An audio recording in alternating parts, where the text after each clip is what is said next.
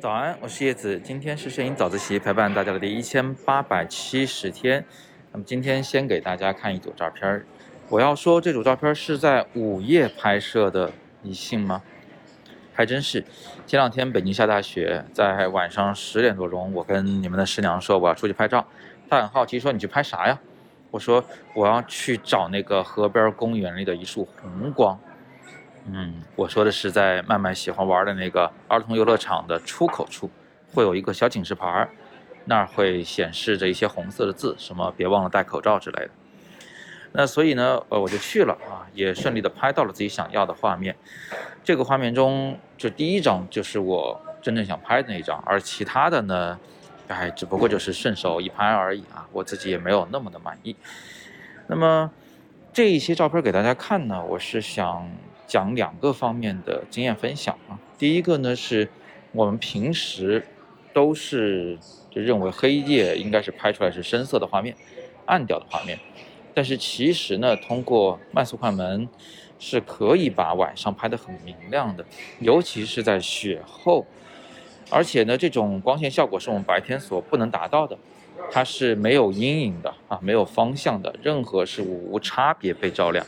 就好像他们被泡在了一种光里面，或者是，呃，他们自己在发着一点微弱的光，所以这种画面效果会有一点儿嗯超现实的那种意味在里面，这正是我想要的。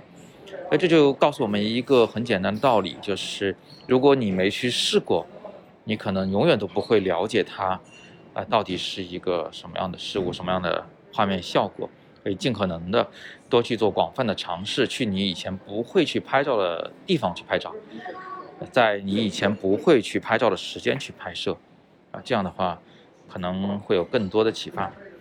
另外呢，大家也知道了，就是我是带着目的去拍摄的，换句话说，是我早早就已经知道了一个场景，我知道在那个场景下，在今天的天气下，他们会变得非常的好看。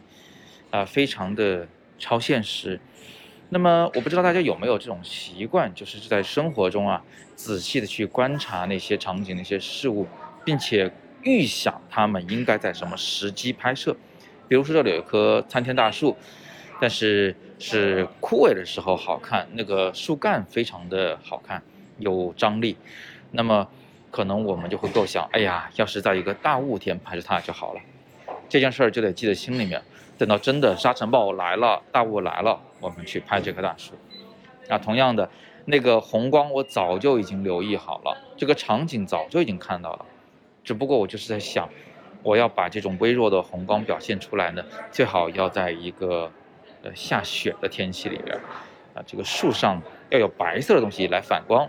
才可能表现这种非常非常微弱，或者说是微妙的色彩效果，红色、青色、黄色都交织在一起，像是真的又像是假的。最后总结一下啊，今天我们就学到两件事：第一呢，不要带着成见去构想画面效果，拍出来很可能会很不一样，所以广泛尝试非常重要；第二呢，是我们可以在生活中去观察和搜集拍摄场景。啊，等到合适的时机就果断奔赴，直接拍出来。这种呃事先预想啊，等待时机的做法，其实是非常管用的，很高效的。那么最后这张照片为什么要这样拍啊？这个效果到底是为了表达什么主题？这件事儿呢，我就不打算在这里给大家详细解读了。解读这件事儿呢，是做的越多，这个限制就越大，它反而就更没有意思。我呢是特别好奇，各位看到这种照片的时候，特别是今天这个第一张照片的时候啊，大家会是什么样的想法，会有什么样的反应？你可以把你的感受写在留言区，让我们一起来讨论。今天是摄影早自习陪伴大家的第一千八百七十天，我是叶子，每天早上六点半，微信公众号“摄影早自习”，不见不散。